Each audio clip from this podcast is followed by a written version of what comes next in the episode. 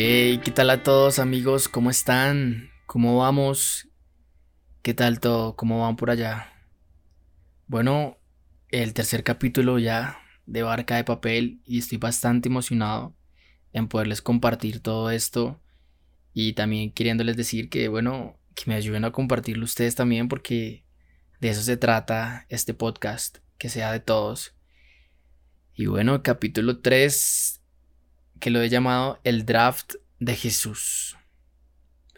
Mateo capítulo 9, versículo 9 dice, pasando Jesús de allí, vio a un hombre llamado Mateo, que estaba sentado al banco de los tributos públicos, y le dijo, sígueme. Y se levantó y le siguió. Eh, ¿No se han preguntado ustedes por qué simplemente quienes seguían a Jesús lo dejaban todo y seguían a Jesús? ¿No se han hecho esa pregunta? Yo, yo me la he hecho muchas veces. Y bueno, de a poquito la he ido entendiendo y espero que ustedes la puedan entender conmigo en este, en este podcast. Y les quiero hablar acerca del draft de Jesús. ¿Qué es el draft? Se preguntarán, ¿no? En Estados Unidos, como conocemos, bueno, los, estadounidenses son los líderes del entretenimiento deportivo. Pues no solo tienen fútbol, como lo tenemos aquí, sino que tienen fútbol americano, tienen básquetbol, tienen hockey, tienen béisbol y bueno, tantos deportes más que tienen.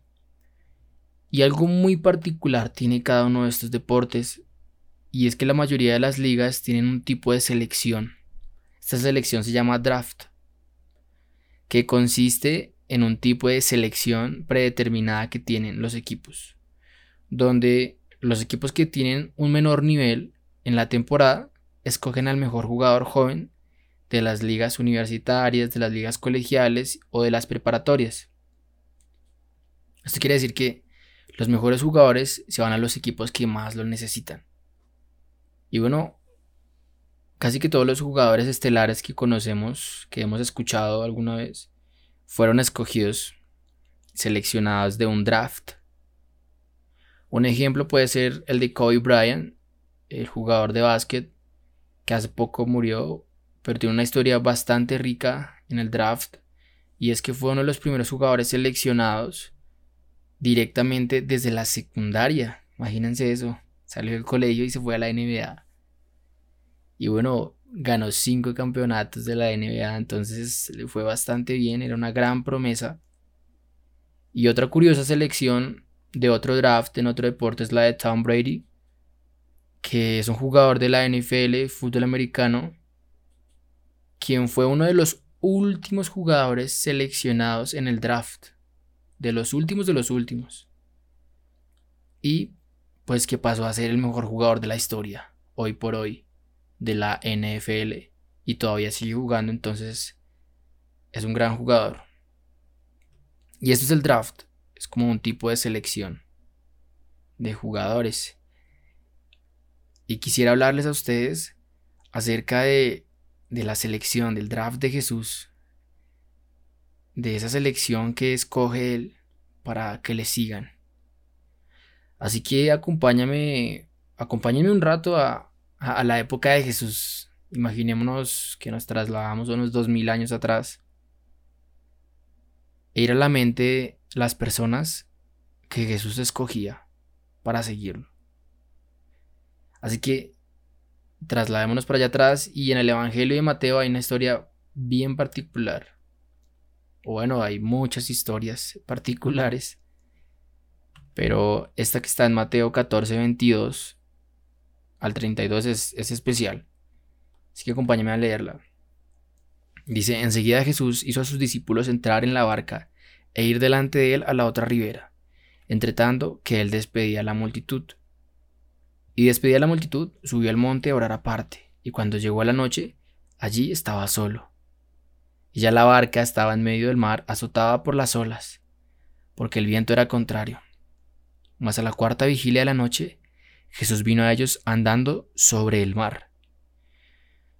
Y los discípulos viéndole andar sobre el mar se turbaron diciendo, Un fantasma, un fantasma. Y dieron voces de miedo. Pero enseguida Jesús les habló diciendo, Tened ánimo, yo soy, no temáis. Entonces le respondió Pedro y dijo, Señor, si eres tú, manda que yo vaya a ti sobre las aguas. Y él dijo, ven. Y descendiendo Pedro de la barca, andaba sobre las aguas para ir a Jesús. Pero al ver el fuerte viento tuvo miedo, y comenzando a hundirse, dio voces diciendo, Señor, sálvame. Al momento, Jesús, extendiendo la mano, hacia de él, y le dijo, hombre de poca fe, ¿por qué dudaste? Y cuando ellos subieron en la barca, se calmó el viento. Qué historia tan increíble, ¿verdad? Y bueno, era normal que Jesús caminara sobre el agua, ¿no? Pero ¿por qué pensó Pedro que podía hacerlo también? ¿Qué le hizo pensar a Pedro que él también podría caminar sobre el agua? Y con esto en mente, quiero que en este momento pensemos en la mente de un judío. Que nos vayamos a lo que pensaba un judío. Los judíos tenían un sistema educativo que se enseñaba en las sinagogas, que eran los lugares donde se reunían a, hacer los cultos, por así decirlo, y que se reunían a hacer cosas importantes, por así decirlo también. Y era un sistema educativo que estaba diseñado para promover a los más calificados. Era como el draft de la época, ¿verdad? Entonces, el estudio en la época de Jesús consistía en tres niveles. El primer nivel se llama o se llamaba Bet Sefer, que se desarrollaba entre los 5 y los 10 años de edad aproximadamente. Era un nivel que era obligatorio para todos los niños. Y los maestros hacían a los niños aprenderse todo el Pentateuco. Aprendían todo sobre la Torah. Pero era tan exigente que la mayoría de los jóvenes salían de la escuela para hacer el oficio familiar. Así que si sus padres eran pescadores, ellos lo serían. Si sus padres eran comerciantes, ellos también lo serían. Y solo los mejores estudiantes, quienes aprendían, memorizaban y entendían mejor este libro, podrían pasar al siguiente nivel. El siguiente nivel es el Bet Talmud, que se desarrollaba entre los 15 y los 10 años aproximadamente. Entre los 10 y los 15 años aproximadamente. Y no solo se aprendía en el Pentateuco, sino que también se aprendían los salmos, los proverbios, los profetas mayores y los menores, es decir, todo el Antiguo Testamento de memoria. Era tan exigente que la mayoría no lo soportaba, no, no aguantaban todo este aprendizaje y abandonaban la escuela para aprender el oficio familiar. Sus padres, si eran pescadores, bueno, ellos serían pescadores también. Y así sucesivamente con cualquier vocación que tenían sus padres. Y solo los mejores, los mejores de los mejores, pasaban al siguiente nivel, al tercero, que es el Bet Midrash, que va entre los 15 y los 30 años aproximadamente. En este momento, el alumno tenía que abandonar la sinagoga, dejar de estar, digamos que en su escuela, entre comillas, y seguir a un rabino era ponerse a los pies de un rabino, quien era un interpretador de la Torá. No solo se la sabía, sino que tenía un propio criterio, por así decirlo. Tenía una propia interpretación. Y ellos seguían, lo seguían para aprenderse las interpretaciones acerca de la ley de Dios y asimilarlas. Era llevar el yugo del rabino, era, era cargar lo que, lo que él hacía, lo que él les mostraba. Y era de las decisiones más importantes porque tenían que elegir de qué rabino ellos querían ser discípulos. Era una decisión bien importante para ellos. Y los rabinos, ellos eran la élite. Ellos eran la creme de la creme. los famosos de los famosos, los rockstar de la época.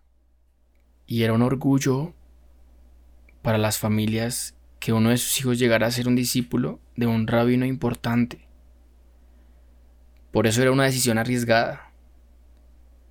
Y por eso debían seguir también un rabino según sus cualidades.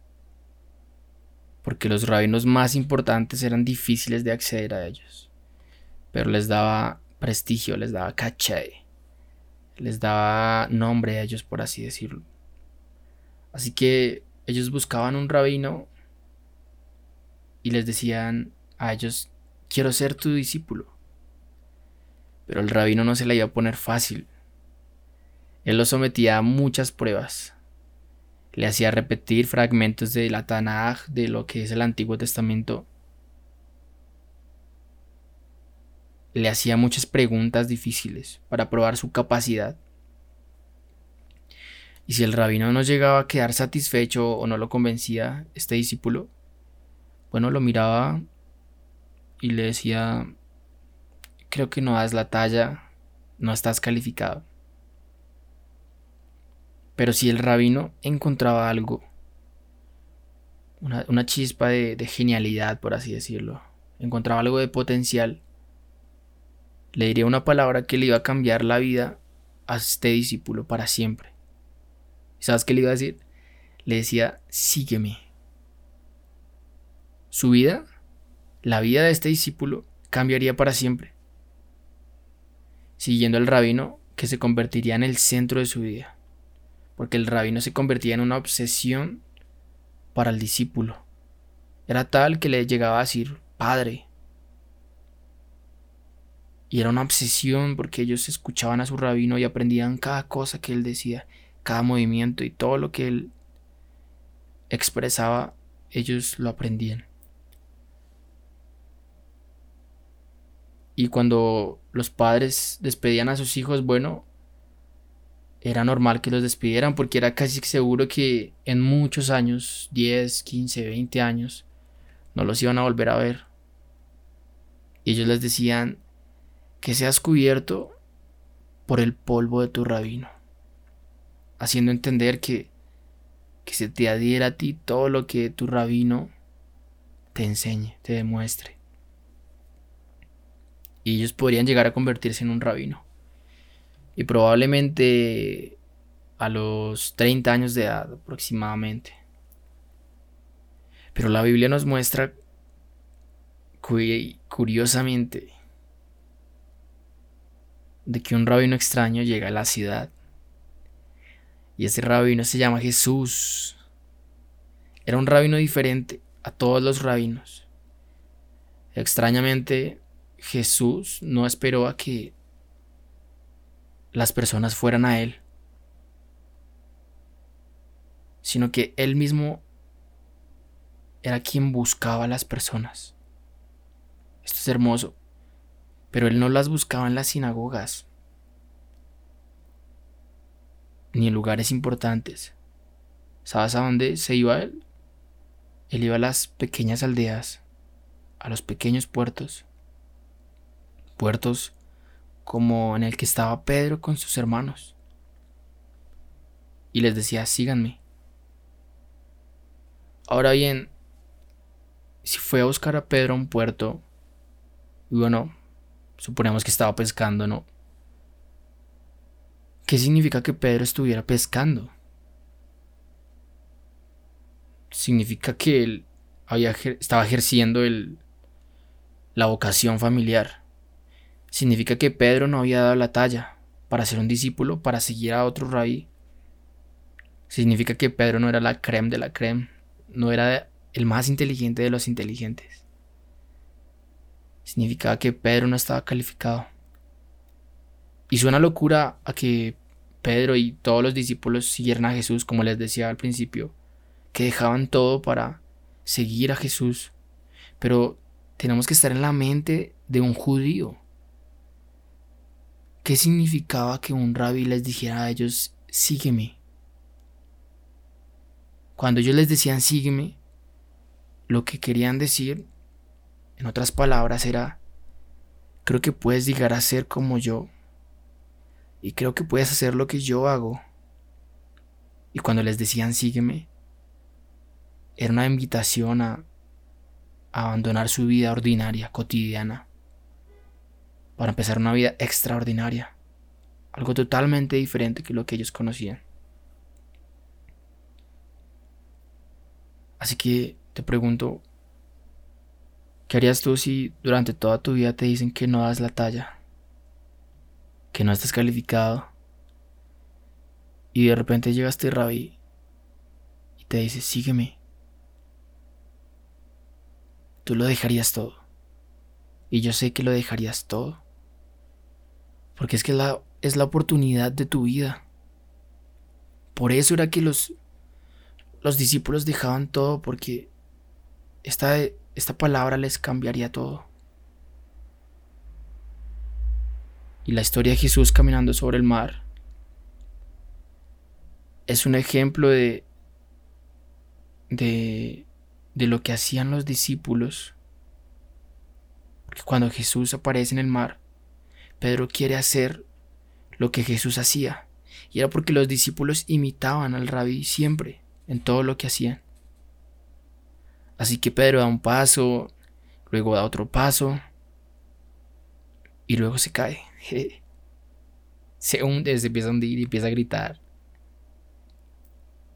Pero pensamos que Pedro dudó que era Jesús. Pensamos que Pedro dudó de Jesús, entonces por eso se hundió. Pero realmente Pedro dudó de él mismo. Porque él aún no se sentía calificado para seguir a este rabí. Pero la Biblia está llena de personas no calificadas. Y Jesús iba a las aldeas, a los puertos, a los pueblos pequeños. Y esto me encanta porque Jesús es así, interrumpiendo la vida de las personas. Con una palabra, una sola palabra que iba a arruinar todos esos planes egoístas, todos esos planes aburridos.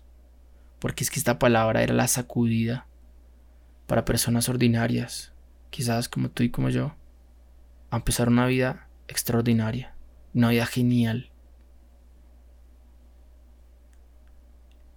Y hoy tú y yo estamos aquí porque a través de las páginas de este libro, de la Biblia, el mismo rabí te dijo, sígueme. Y si te dice estas palabras, si has sentido estas palabras de parte de Jesús, de Dios, Él te está diciendo, creo que tú puedes ser como yo y hacer lo que yo hago. Ah, pero tú le dices a Jesús que no estás calificado. Y está bien. Y te doy la bienvenida al draft de los no calificados, a la selección de Jesús, porque la Biblia está llena de personas no calificadas. Tomás tenía muchas dudas. Mateo era un traidor. Pedro era impulsivo. Saqueo era un político corrupto. Timoteo estaba asustado. Nicodemo prácticamente era de otra religión. Pablo era un asesino. Lázaro estaba muerto. ¿Cuál es tu excusa para no seguir a Jesús? Es que tú no lo eliges. No es como la antigüedad que ellos escogían a su rabí.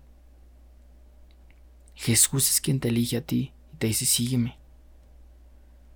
Y es que el Señor sabe que hay personas más calificadas, pero está decidido en usarte. No se trata de tus méritos. Se trata de que Él ya creyó en ti, no que tú creas en Él, sino que Él ya ha creído en ti. ¿Qué vas a hacer entonces? Ánimo amigos. Este es el draft de Jesús, lo que quería compartir a ustedes. Así que nos estamos hablando y nos vemos en el próximo capítulo. Se cuidan, un abrazo.